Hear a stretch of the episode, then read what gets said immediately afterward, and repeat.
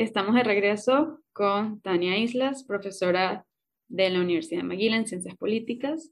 especializada en la intersección del arte y la política. Esto suena bastante complejo, entonces antes de adentrarnos al área más académica, nos gustaría saber un poco más de usted.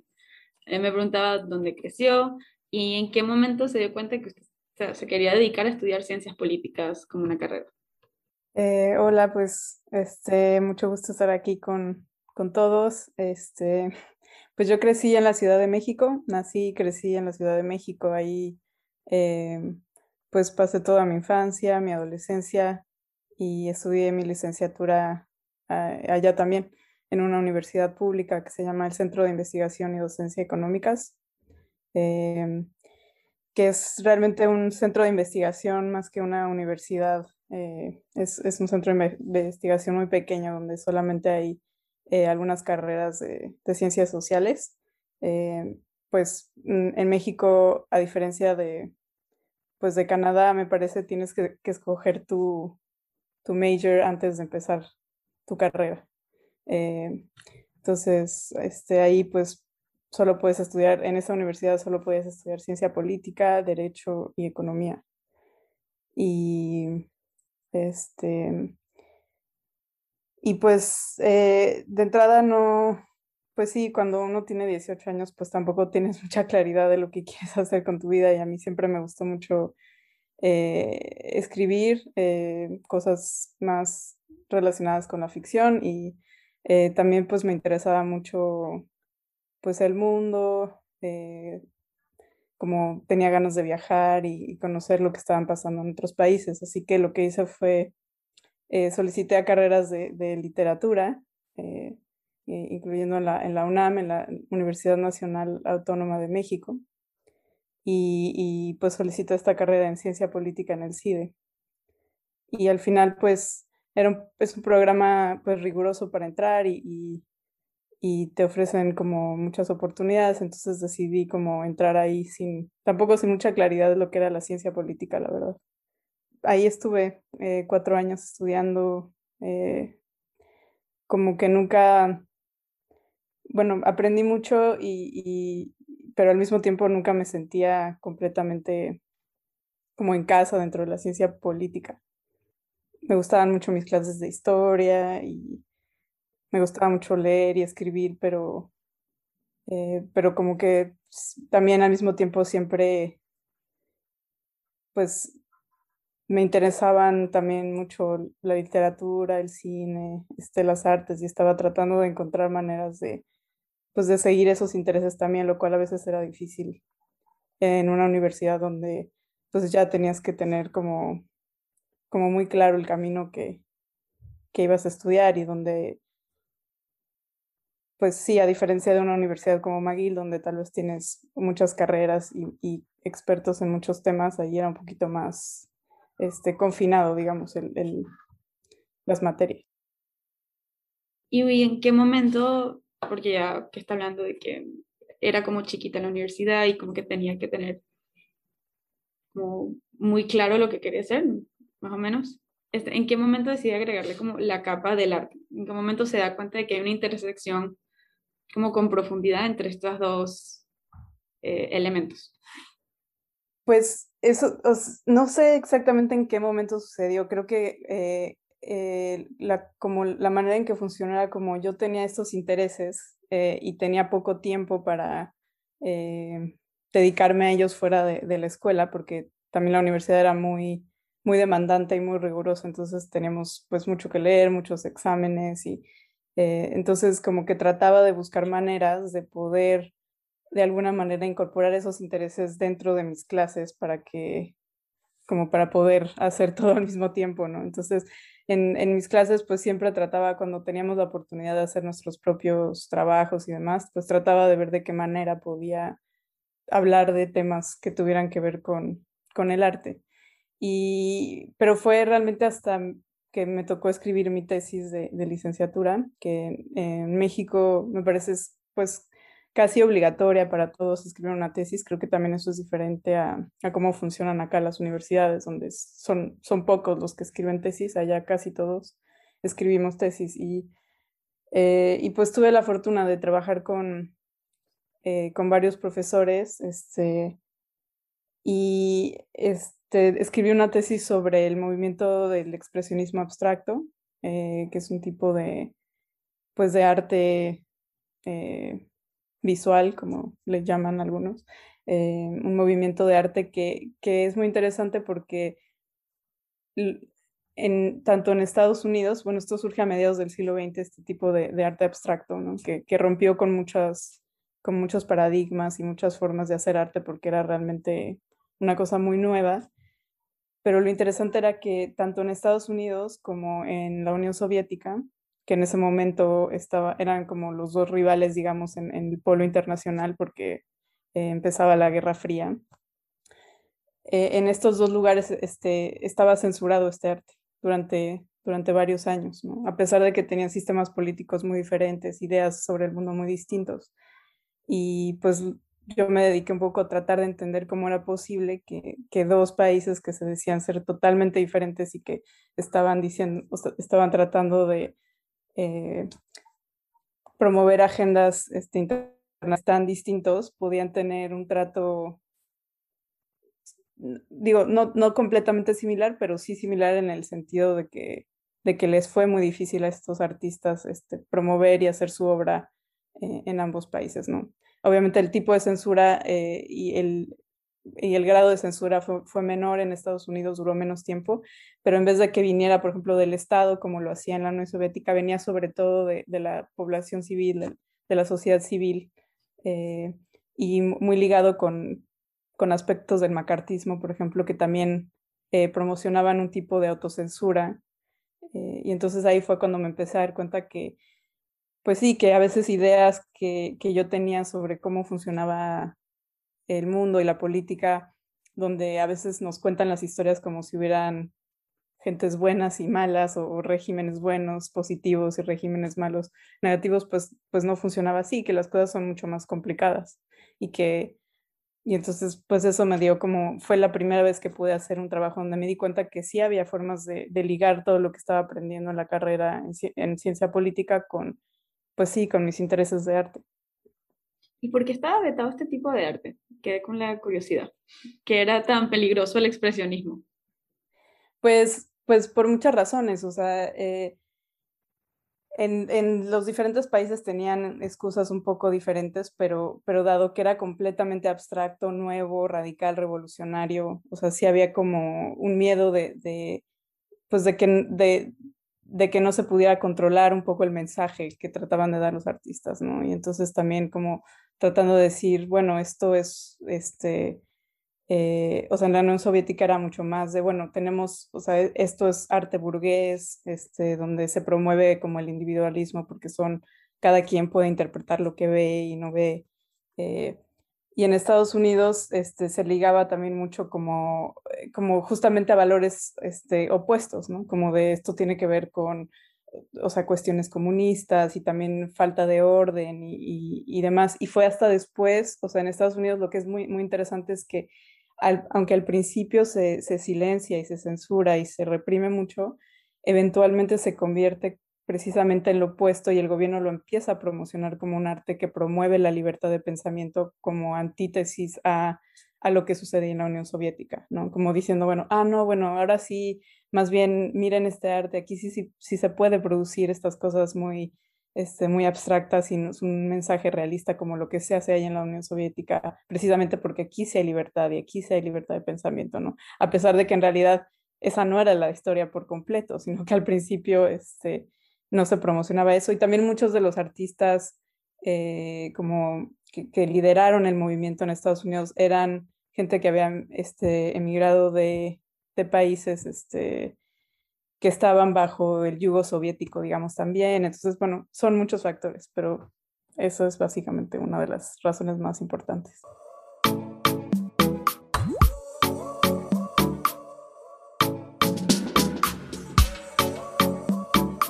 Creo que por aquí medio me ha respondido a las siguientes preguntas y yo sé que usted puede dar toda una clase sobre este tema, pero ¿cuál es la relación entre el arte y la política como tal? ¿Cómo llegan estas dos? Pues de hecho doy estoy dando una clase de, este, sobre este mismo tema. Eh, y creo que hay como dos, o sea, la manera en que yo lo entiendo, hay como dos grandes canales, bueno, hay muchas maneras en que se relaciona el arte y la política, hay muchas maneras de estudiarla, o sea, creo que lo que es fascinante del tema es que uno lo puede, puede estudiar esa relación desde, muy, desde disciplinas muy diferentes, ¿no? Este, puedes venir desde disciplinas del arte o más de ciencia política o economía, sociología, antropología, hay muchas maneras de, de tratar de entender esta relación. Eh, y también pues se da, surgen debates bien interesantes, ¿no? Donde desde tratar, desde tratar de entender, bueno, hay ciertos tipos de arte que son los que están realmente relacionados con la política, o gente que dice, no importa el tipo de arte, todo arte es político, independientemente de, del contenido, el mensaje, eh, la forma y demás, ¿no? Entonces, eh, la manera en que yo lo estudio generalmente es como desde dos, digamos, grandes eh, caminos, ¿no? Uno es el, como, pues, desde mi formación, digamos, más como, como desde las ciencias sociales, eh, que es entender este, la relación, o sea, lo que nos dice, cómo, cómo refleja un poco el arte de la sociedad en, en que vivimos, ¿no? Entonces, ¿qué nos dice, por ejemplo, eh, quién tiene acceso al arte, ¿no? Eh, o sea, empezando por esa pregunta, podemos entender mucho de una sociedad. este, dónde, dónde circula, este, qué se considera arte, dónde circula ese arte, quién financia el arte, quién tiene acceso a esos espacios, por qué de repente se considera que cierto tipo este, de arte es como arte eh, refinado o, el verdadero arte, digamos, y, otro tipo de arte es este arte popular y se considera como menos sofisticado, ¿no? Eh, cómo se hacen esas diferencias y qué nos dice eso de, una vez más de, la sociedad, ¿no? Eh, por ejemplo, una de las cosas que estudio yo es cómo en México el arte em, que durante mucho tiempo fue financiado por el Estado, eh, con el cambio, con ciertos cambios económicos y ciertas reformas de mercado que llevan a que se, neoliberalice la economía del país y se, vuelva mucho, se vuelvan muy importantes los agentes privados, muchas de las muchos de los espacios de arte eh, que antes eran financiados por el Estado se empiezan a financiar por agentes privados, ¿no? Entonces, eh, pues estudio esos cambios y el tipo de, y cómo eso también afecta el arte que se produce y quién la consume y cómo circula y demás. Entonces, eso es como una beta un poco más, digamos, eh, sociológica de estudiar el arte como un bien, como otros, digamos, que nos dice mucho sobre una sociedad, pero, ajá. Y la otra manera es pensar, bueno, y independientemente como de eso, ¿qué, o sea, qué es el arte y qué nos, eh, qué, qué, nos dice políticamente, qué, nos, qué, qué preguntas nos abre políticamente, más allá de un reflejo de la sociedad, ¿no? Y, y ahí es donde entran preguntas y observaciones y análisis sobre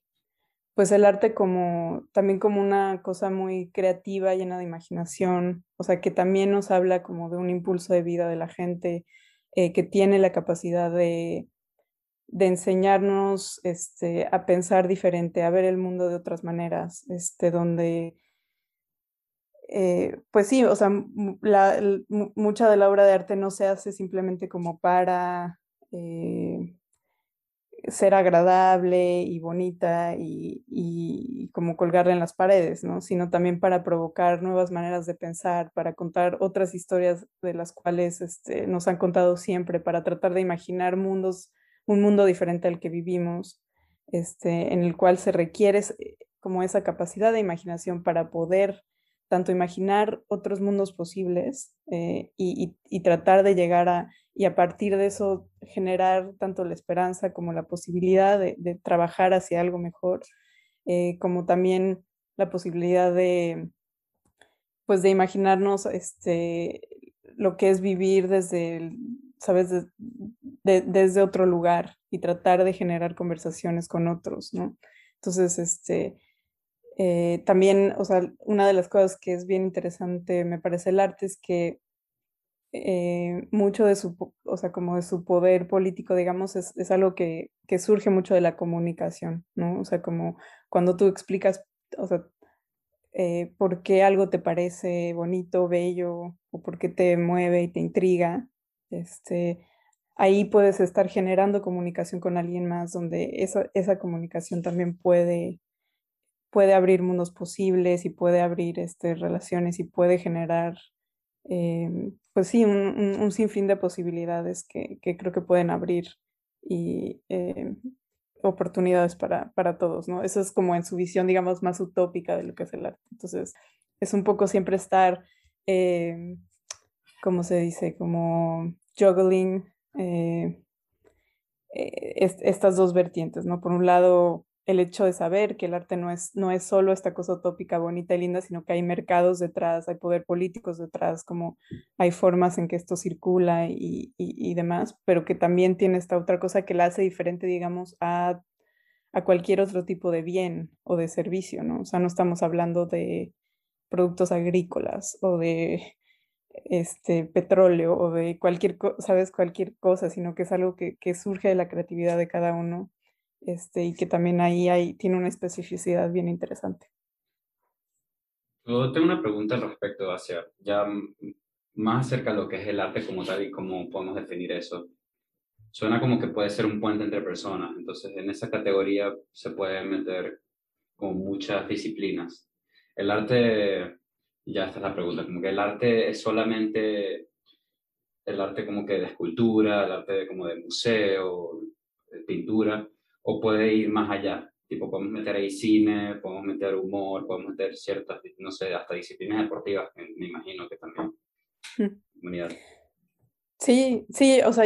eh, digo, aquí es donde eh, no todo el mundo está, está de acuerdo, digamos, o sea, yo sí soy de la idea que,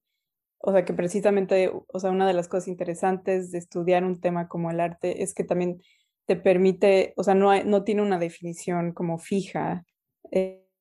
en términos especialmente este, de las disciplinas o del tipo de,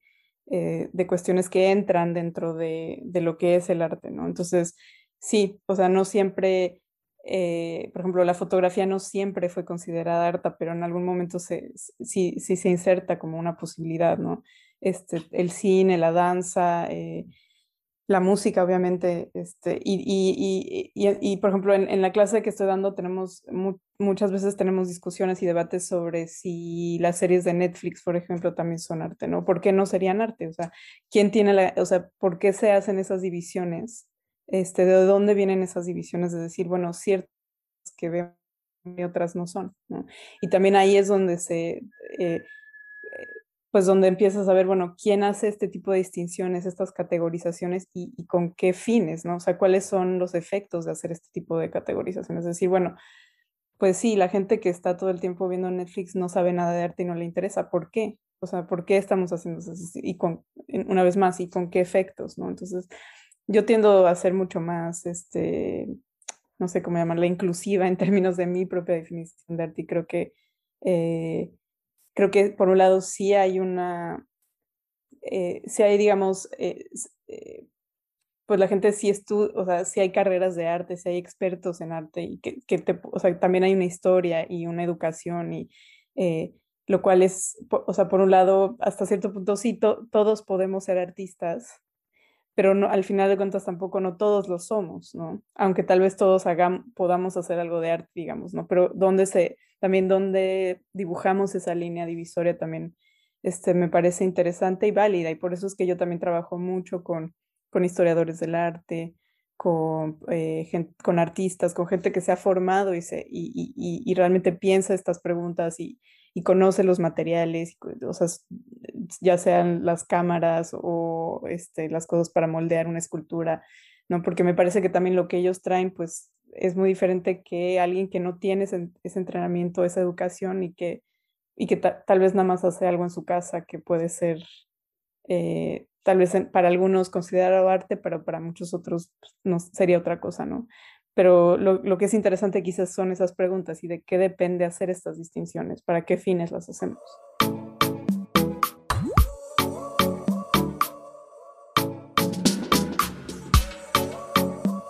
Ya vamos a la parte más académica de la entrevista. Entonces queríamos hablar un poco sobre el book project que tiene Tania, se llama Politics in a House of Mirrors, Art, Nationalism and Representation in Contemporary Mexico donde aquí hay como unos términos bastante grandes, entonces me gustaría leer lo que es el argumento y luego sí podríamos hacer un breakdown un poquito de lo que significa, porque por lo que entendí, la traducción que hice, donde el argumento es que la transición a la democracia y la implementación de políticas neoliberales transformaron las instituciones culturales del país. Y esto a su vez transformó la narrativa nacional mexicana y las expresiones de participación cívica. ¿Estoy correcta en eso? Sí, este. Me preguntaba cómo, de, de qué manera cambiaron las instituciones. O sea, cómo, cómo el cambio en las instituciones y en las políticas cambiaron la narrativa nacional. O sea, ¿qué es ese cambio? Sí. Pues eh, bueno, para darle un poco a la audiencia un poquito de, contexto, eh, para quienes tal vez no saben nada de la relación entre el arte, entre las instituciones artísticas este, y el Estado en México, pues eh, históricamente y especialmente a partir de la revolución eh, que hubo en 1910, las artes eh, formaron, se volvieron una herramienta muy importante en la formación de Estado y en las narrativas nacionales. El, Estado mexicano fue un, gran aliado, digamos, de, de ciertos artistas y utilizó, o sea, canalizó fondos importantes para eh, promover las artes alrededor del país, mucho con la idea de promover ciertos eh, mensajes y ciertas historias de lo que era México, ¿no? O sea, México, pues, eh, durante, durante su periodo prerevolucionario, pues era un espacio lleno de diferentes tipos de grupos de personas que, que no compartían un, como un significado de lo que era México, no se sentían como mexicanos, no había una narrativa, digamos, de lo que era ser este, una nación. Y uno de los grandes, digamos, eh, cambios que se viene con la revolución, o sea, a partir de la revolución, es que se, genera un mito nacional y una, eh, pues sí, un mito nacional que, se vuelve muy fuerte. Este, de lo que es México y la gente como que empieza a sentirse, digamos, como mexicano, ¿no? O sea, generalizando la población y más o menos eso pasa. Y lo que es bien interesante es, una vez más, que las artes desempeñan un papel muy importante. Eh, yo creo que uno de los ejemplos paradigmáticos que quizá la mayoría de la gente tal vez se ha topado o conoce, ha escuchado hablar, es, sobre estos grandes murales que, este, que, o sea, que hay ¿no? en muchas partes del país. Entonces, en México tú vas a muchos espacios públicos y están llenos de murales donde te cuentan un poco la historia este, de, la, de la nación, el mito del mestizaje, ¿no? El hecho de que supuestamente los mexicanos somos todos mestizos porque somos hijos tanto de los españoles como de las comunidades indígenas, una mezcla de estas dos como, como le llamaban razas, ¿no? Eh, y toda esta historia está contada de una manera pictórica y visual, eh, pues muy fuerte, ¿no? Eh, los, los, los artistas también em, muchos de estos artistas, especialmente muralistas, especialmente hombres, eh, eh, conseguían apoyo del gobierno para viajar alrededor del, territorio nacional y crear sus obras ahí este, por todos lados y, promover un poco esta idea de lo que era México, ¿no? Esta idea de un, de un México eh, hasta cierto punto bastante inclusivo, ¿no? Donde, donde se veía, se ven en, o sea, la historia, las historias que se ven en estos murales son pues de gente eh, común y corriente, campesinos, trabajadores de fábricas, este, para que la gente se identifique, digamos, la gente en general, la población en general se identifique en las cosas que ve y se sienta parte de este mito nacional y de esta, de esta historia, ¿no? Pero pues también obviamente con muchos, eh, inclusiva solo hasta cierto punto, ¿no? También con una visión bastante, este, eh, patriarcal hasta cierto punto, o sea, con una visión, o sea, eh, los indígenas, eh, las comunidades indígenas se incorporan, digamos, al, proyecto nacional en esta narrativa, silencian muchas de sus, de sus, sus formas de ser y demás. Entonces, bueno, es una más para rápidamente matizar. Eh, pero, pero sí, o sea, en México vemos un, o sea, a pesar de que es un país este, que no tiene tantos, tanto dinero y tantos recursos como, como muchos países, este, entre comillas, desarrollados, ¿no? como Estados Unidos, por ejemplo, sí es un país que destina este, recursos a, una vez más, a las artes y no solo a estos murales, ¿no? Eso es, eh, una vez más, un ejemplo paradigmático, pero también lo vemos en el teatro, en la música, en, en la narrativa, en muchas otras formas donde, donde hay un apoyo significativo este, desde el Estado para promover estas cosas. Hay becas para artistas, este, incluso eh, se, se, implementa un programa donde los artistas, por ejemplo, pueden pagar sus impuestos con arte, o sea, con obras de arte en vez de pagar este dinero, también como una manera de, eh, pues sí, de, demostrar que hay este interés por parte del Estado para colaborar y ayudar eh, a la comunidad artística. Y lo que empieza a pasar en los años este, 80 tardíos, especialmente en los 90 y mucho más claramente en los 2000,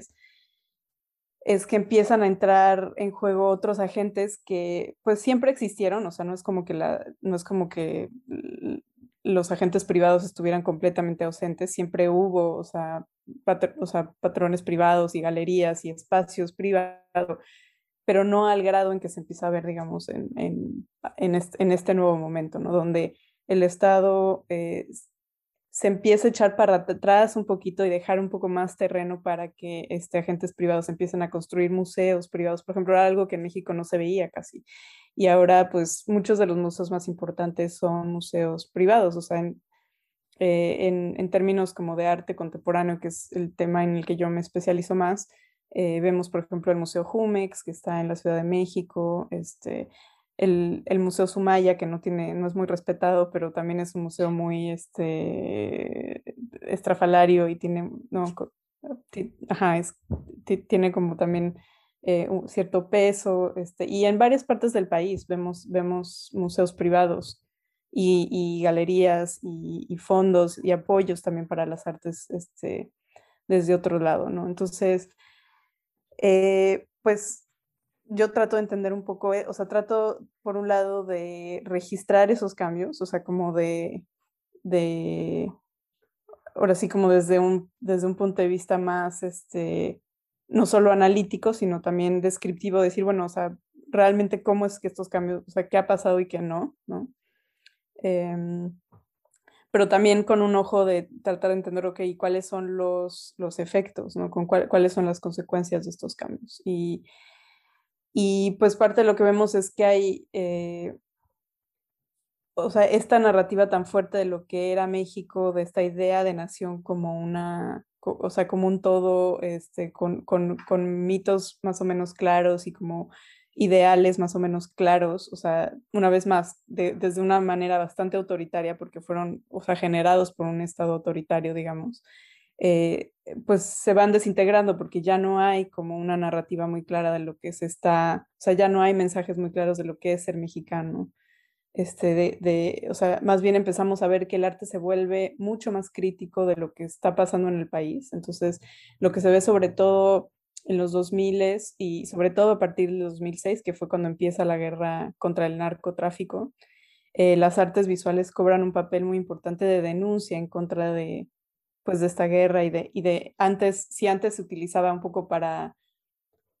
para aplaudir lo que era México y los mexicanos y, y demás, y las gran, lo grandioso que es México y demás, este ahora era un poco para decir, no, o sea, esto está muy mal, las cosas que están pasando son, están terribles y todo el mundo, o sea, todo es un asco y como, no, entonces eso está pasando al mismo tiempo de que, lo que es interesante es que eso pasa al mismo tiempo de que México se empieza a volver eh, como un jugador importante dentro del campo del mundo del arte contemporáneo en el mundo. Entonces empieza a circular la obra de arte de México, eh, no que antes no lo hiciera, pero ahora continúa haciéndolo, pero de una manera donde eh, pues es hacerle como digamos mala propaganda al país. No, no mala propaganda porque es bastante realista, o sea, no, no es como, o sea, más bien es como propaganda muy realista lo que está pasando, como, pero, ajá, entonces eso es parte de lo que pasa. Entonces vemos hasta cierto grado un incremento en la libertad de expresión que no se veía antes, eh, pero también vemos un... Es interesante porque crítica, digamos, en ese sentido, lo que vemos es que los espacios se vuelven también más elitistas. El tipo de arte que se produce es un tipo de arte que eh, es más, no está hecho necesariamente para las masas de personas, para esos trabajadores y agricultores y trabajadores de fábrica como lo eran, como estaba destinado, digamos, antes cierto tipo de arte, especialmente el muralismo, ¿no? Sino que ahora eh, los públicos para los que está destinado este tipo de artes son generalmente, en su mayoría, pues públicos que ya tienen cierto conocimiento de arte, que habitan cierto, que van a ciertos espacios de arte específicamente, ¿no? Ya no, no es el mismo tipo de arte destinado a estos espacios públicos. Entonces, paradójicamente, por un lado, se genera cierto grado de libertad de expresión, pero también a costa, o no sé si a costa, pero, pero al mismo tiempo de que también se, se vuelve menos, eh, pues, democrático, entre comillas, por llamarlo de una manera, ¿no? Entonces, lo que es interesante ahí es que si uno estudia, por ejemplo, las transiciones democráticas, desde, una, desde un punto de vista de la ciencia política, donde, lo, donde nos fijamos en las elecciones o el número de partidos que hay o, las instituciones del Estado gubernamentales que generalmente son las únicas que se estudian en ciencia política, diríamos, ah, bueno, pues una transición democrática lleva a que haya mayor libertad de expresión, más inclusividad, más, más democracia y demás. Y, y, con, y cuando, nos, cuando miramos, forjamos nuestra mirada hacia ver el mundo del arte, nos damos cuenta que en realidad eso no es así. O sea, las transiciones democráticas no necesariamente llevan a una mayor libertad de expresión, inclusividad y, y democracia, digamos, entendida como eh, como la capacidad de que más personas se expresen y, se representen ellas mismas y puedan participar en la esfera política, sino que es, es mucho más complejo que eso, ¿no? no es necesariamente, una vez más, no es necesariamente, ay, vamos hacia mejor o vamos hacia peor, sino que es, es más complejo. Y siento que el mundo, o sea, estudiar el mundo del arte desde, desde esa visión política nos, nos da esa, esa complejidad. Una pregunta, a ver si entendí bien. Este cambio de como que como que el trade-off de que ahora el arte tiene como más libre expresión, pero también es más elitista, entonces está más separado de las, masas.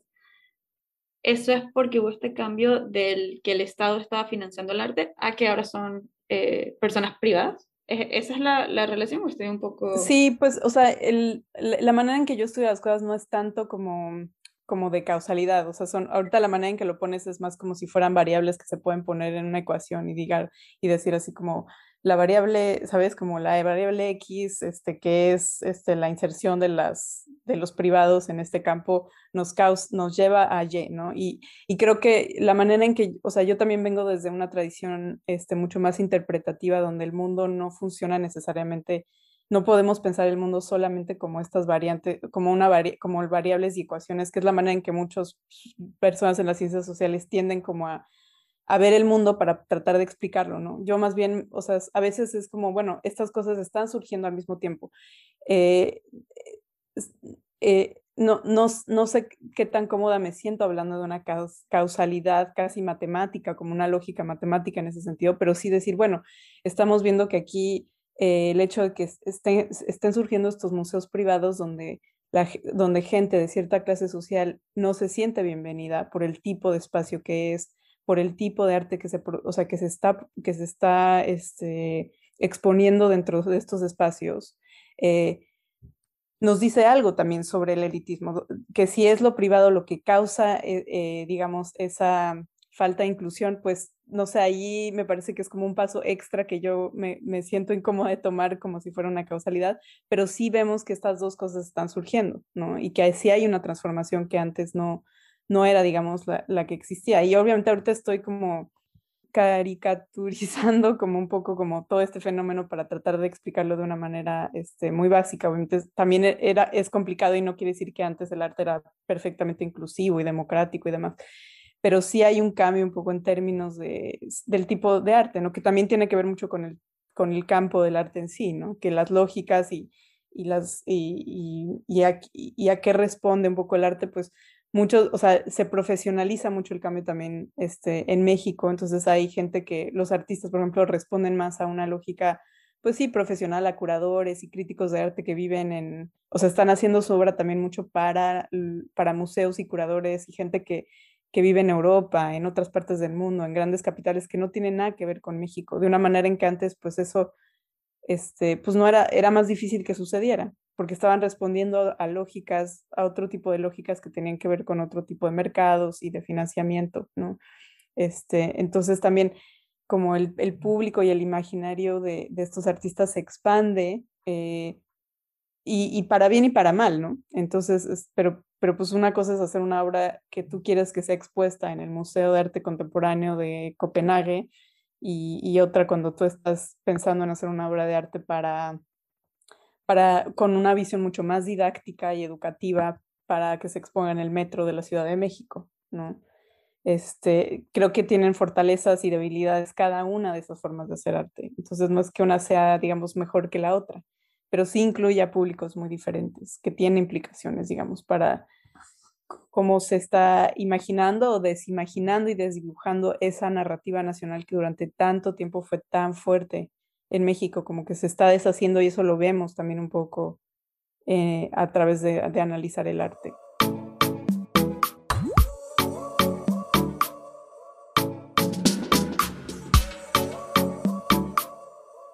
Siento que te podría hacer mil preguntas más sobre este tema, especialmente en cuanto a movimientos feministas y cómo han surgido en los últimos años, pero también sé que andas un poco corta de tiempo. Entonces quería cambiar un poco la audiencia, hacia la audiencia que también me imagino que tienes, no sé, este, cuando estaba investigando sobre tus trabajos y los proyectos, también me, me salió que escribías poemas y non-fiction. Entonces, antes de cerrar la entrevista, quería saber si me podías hablar un poquito de eso, sobre qué escribes o qué te inspira, porque me parece muy cool como una profesora McGill en, el, en la parte de ciencias políticas, que creo que tiende a ser un poco a veces rígida, porque también tengas como esta habilidad de expresarte en poemas y literatura. Este, pues sí, esa es una parte que, eh, pues que siempre o sea, que he tenido como esa inquietud y esa es, es casi como una necesidad de hacer eso. Eh, no siempre he encontrado como un,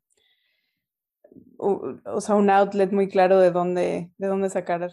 sacar esa parte este,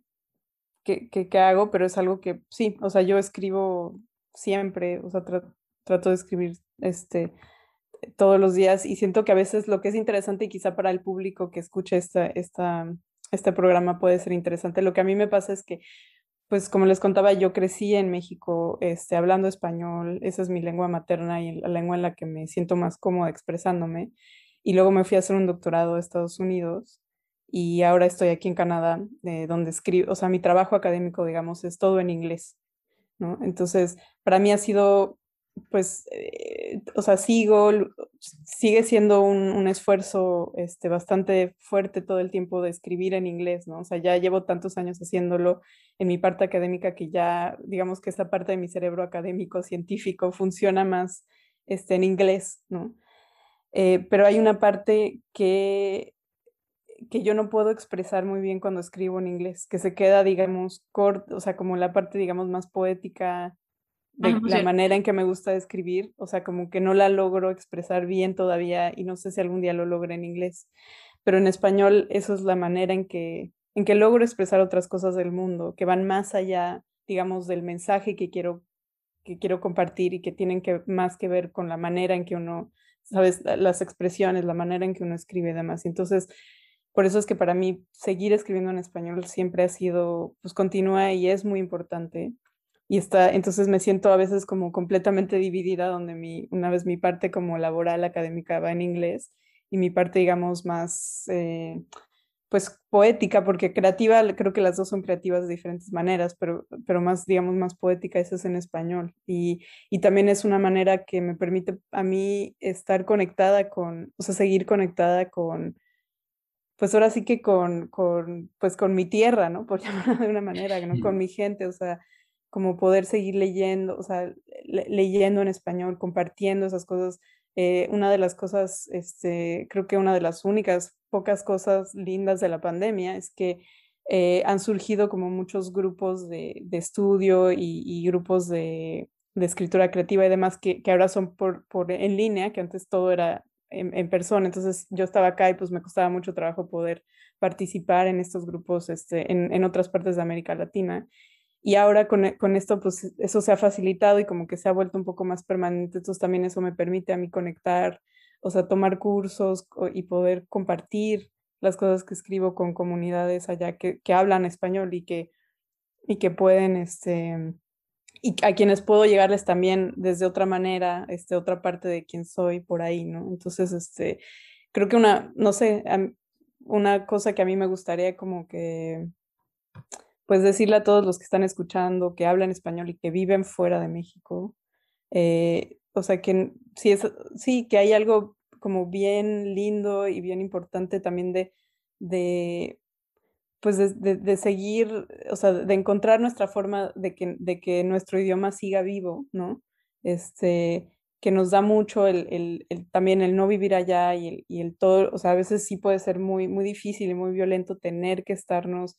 tener que estar pensando en un idioma que no es el nuestro, tener que estar, ¿no? Y estar sujetos a que nos evalúen, digamos, en ese otro idioma que no es el nuestro y a veces es bien difícil que la gente reconozca lo difícil que eso es, porque pues muchos de nuestros profesores y, y colegas pues todos escriben en, en, el idioma en el que siempre han pensado y escrito y de repente no se dan cuenta lo difícil que eso es, ¿no? Entonces, por un lado, reconocer que, pues sí, que, que, que es una tarea bien difícil y que, y que estamos echando muchas ganas en hacer eso, eh, pero que también encontrar espacios, si se puede y si es algo que les interese, como de, donde puedan seguir ustedes expresándose desde otros lados porque eso también llena mucho eh, y creo que puede ser muy importante. Sí, es un tema en verdad que, bueno, como dice Victoria, ya se nos está acabando, se, estamos como que, podría hacer un millón de preguntas y, y quedarnos aquí un rato más, pero hay que, hay que cerrar. Pero sí, es un tema súper interesante. Yo, yo personalmente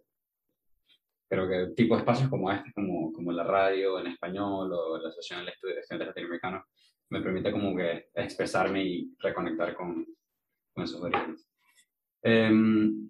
sí, ahorita quería preguntarle para la gente que, que, no la conozca y no la siga, a ver si puede dejar su, sus datos de redes sociales o su página web.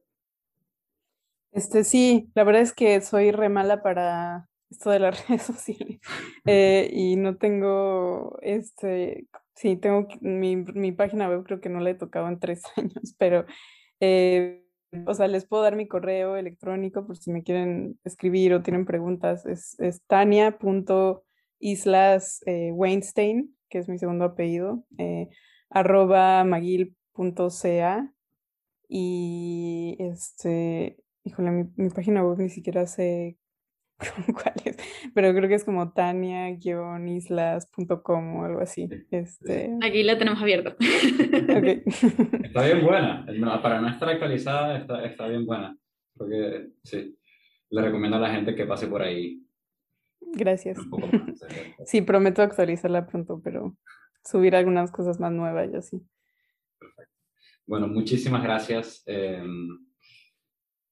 yo personalmente he aprendido mucho, ha sido un placer tenerla aquí en el aire y mucha suerte con su investigación y, su, y sus escritos.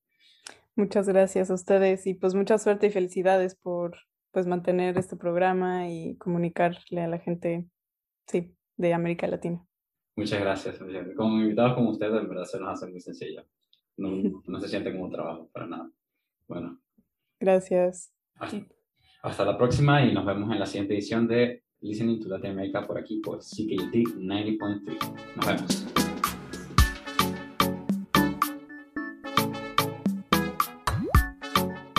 Esta es una producción de SLASA, la Asociación de Estudiantes Españoles y Latinoamericanos de la Universidad de McGill, en colaboración con Macondo y el Club de los Feos y la emisora CKUT 90.3.